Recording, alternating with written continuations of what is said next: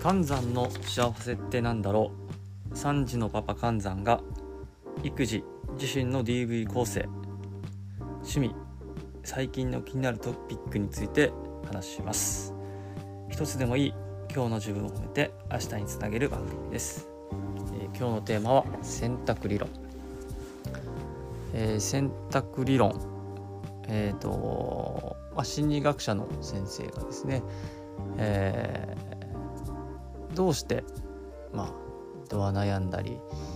えーまあ、気づいたり、まあ、それをどうやって克服していくか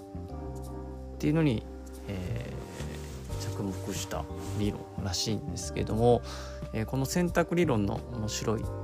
ところは、えー、基本的には、えー、イライラしたり悲しかったりする時に、まあ、誰かに、まあ、何か言われた、えー、何かをしてくれなかった、えー、あの人が言う話を聞いてくれない、えー、悪口を言ってくる、えー、まあ外部からいろいろ影響を受けてしてるんですけども、えー、でもその悲しいとか、えーまあ、怒ったりする気持ちってていうのが、えー、結局は自分で、えー、その行動を選択して、まあ、それによって後で理由をつけてるっていうのが選択理論。えー、よく車に例えて説明するみたいなんですけれどもハンドルを握ってるのは自分自身他の人からは誰からもコントロールされできない自分で方向を決めて、えー、自分でクラクションを鳴らして全部実は自分の中で起きてることっていうのが選択理論、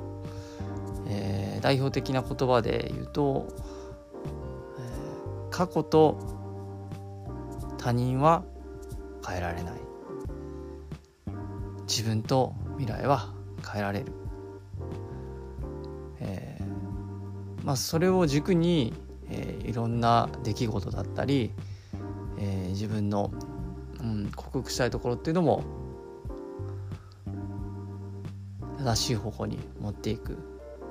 ためのものみたいです。えー、ちょっと科学の話とかぶるんですけれども、えー、材料力学に応力っていう言葉があります。えー、外的から来る力に対して内部で起こる力、まあ、反発してくる力ですね。えー、例えば本を置いて机の上に置いている。で上から外力外から加わる力があるんですけれどもそれにこう同じ、えー、力で押し返そうとする力それが内部に発生してくるそれが応力って呼ばれるもので、えーえーでその応力によって内部に歪みが生じたりですね、えー、することによって物が破壊される。金属のまあ疲労とかですとか、まあ、ガラスとか、まあ、そういうのの材料に力学なんですけどもこれ人間に置き換えると、まあ、外力っていうのがいわゆる外から来る、えーまあ、言葉だったり、えー、嫌なことだったり、まあ、それに同じレベルで応じて、えー、中で起こってくる力応力。結局まあ自分自身を材料に置き換えたらその応力っていうのが、えー、自分で心を壊してったり、えー、傷ついてったりする。ただそれを、えー、怒りとか悲しい方向ではなくてですねえー、自分があえてそういう悲しい怒りとかを選択して起き上がってきてる感情だっていうふうに認識、えー、まあ、意識すればですね、えー、そこに無理に反応をしない、えー、まあ、その場所が遠ざかると思われたと思うんですけれども自分の心をどうやってコントロールできてるのか今は感情に振り回されてるなっていうのが分かれば、えー、今起きてる状態からですねより良い方向に持っていけるじゃないか、まあ、過去にばっかりですねとらわれて、えー、他人にばっかりとらわれて。結局そこで自分がどうしたいどうなりたい、えー、まあ、どうしていきたいとかっていうのが見えてないとですね本当の原因もつかめてない。なっちゃうんですね。未来。そして自分自身が変わるってことにフォーカスしていけば過去に起きたことだったり他人への見方も変わってくる。と思います。ちょっと今全然言葉でもうまく説明できないんですけども、えー、DV の本を読んだりですね、えーとまあ、その選択理論とかの動画を見たりすると今までちょっと感じてきた感情とか考え方っていうのがなんかうんがらりと見方が変わったように思いますね。ちょっとうまく説明できなかったのでまた選択理論の話は、えー、次回打ち越したいと思います。別のちょっと動画でも見たんですけど、えーまあ、怒りってとか、まあ、その意識に上ってくることって実は、えー、怒りとして認識する前に、えー、あとは恐怖と認識する前にですね実際に体が反応してで後付けで、えー、その意識に対して理由をつけてる。まあ無意識で起こった出来事に対して後付けで意味をつけるっていうのが意識の感情みたいなんですね。えー、まあ、心がざわざわする。だから不安だ、えー、悲しいとか。でそのかな怒りっていうのはその後にまた来る感情、えー、というふうに本も書いてました。まあ、寂しいとか悲しいとか何かそのネガティブな感情に対して防御反応だったり、えなんで分かってくれないんだってその意思疎通の手段としてねかなり強硬な意思疎通の手段として怒りを発散させてしまう。怒りとして、えー、行動を起こしてしまう。で、えー、その DV の本とかでね、まあ、怒りを抑えてくるっていうのと並行してなんですけどもアンガーマネジメントの本では、えー、怒り自体を否定はしてません。怒りっていうのは感情の一つでこれがまあ有益にも働く。えー、正しく怒るってことですね。なんでこんな世の中なんだろうとか。なんで、えー、これ改善されないんだろう。じゃあどうすればいいんだろう。その怒りの起こったことに、えー、感情にばかり目を向けるんじゃなくてどうしたら変えれるんだろう、えー、どうできるんだろう。これちょっと選択理論と近い感じかなと思うんですけども、えー、怒りとか嫌なことに対してばかり目を向けるんじゃなくてじゃあ次どうしよう、えー、どうすればいいんだろうっていう方に怒りとかの、えー、エネルギーをですね向けてやることができればもっと違った形で、えー、自分の理想の思い描くですね、えー、に近づいていけるんじゃないか、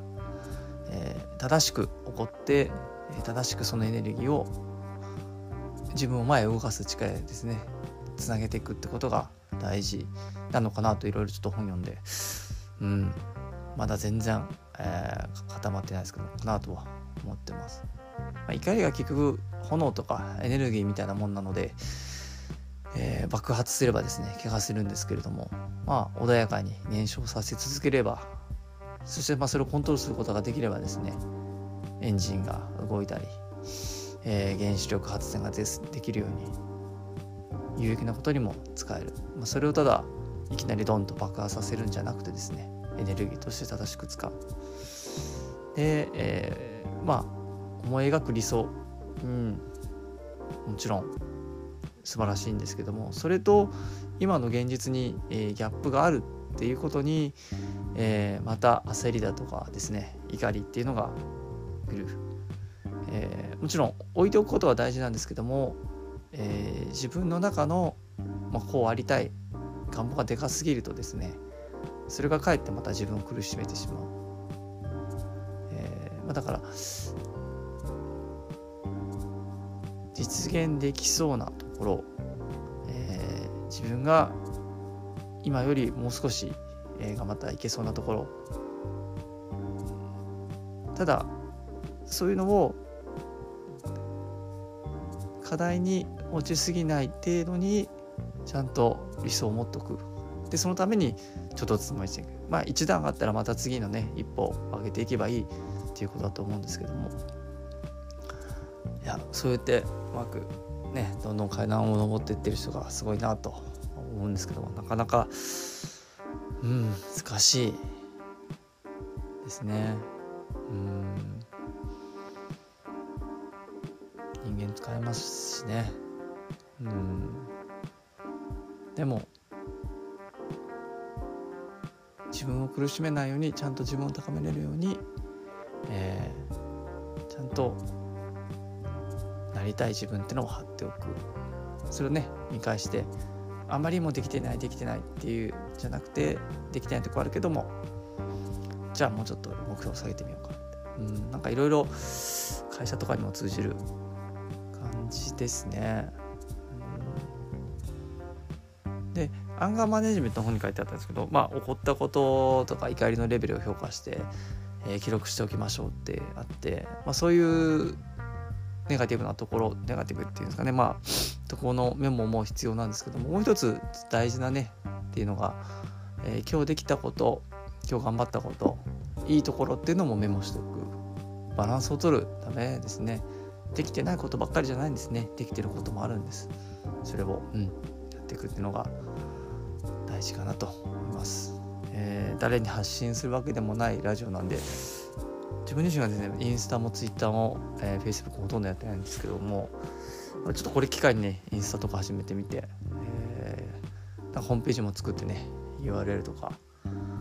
メールがね来たりするようになったら面白いなと思うんで、えー、まずは喋る練習。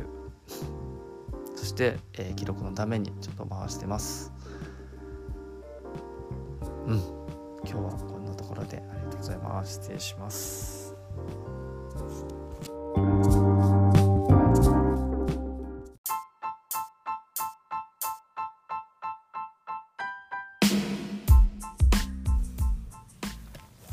この番組は愛媛在住で3児のパパである寒山が育児の話自身の DV 構成の話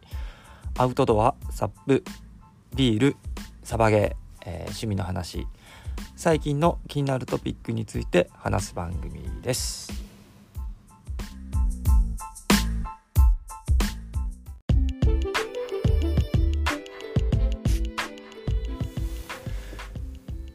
一日の終わりにありがとうを伝えたい人はいますか？今日は誰かにありがとうを言いましたか？自分にありがとうを言いましたか？今日の自分を褒めて明日も頑張ってもらいましょう。See you again! また今度。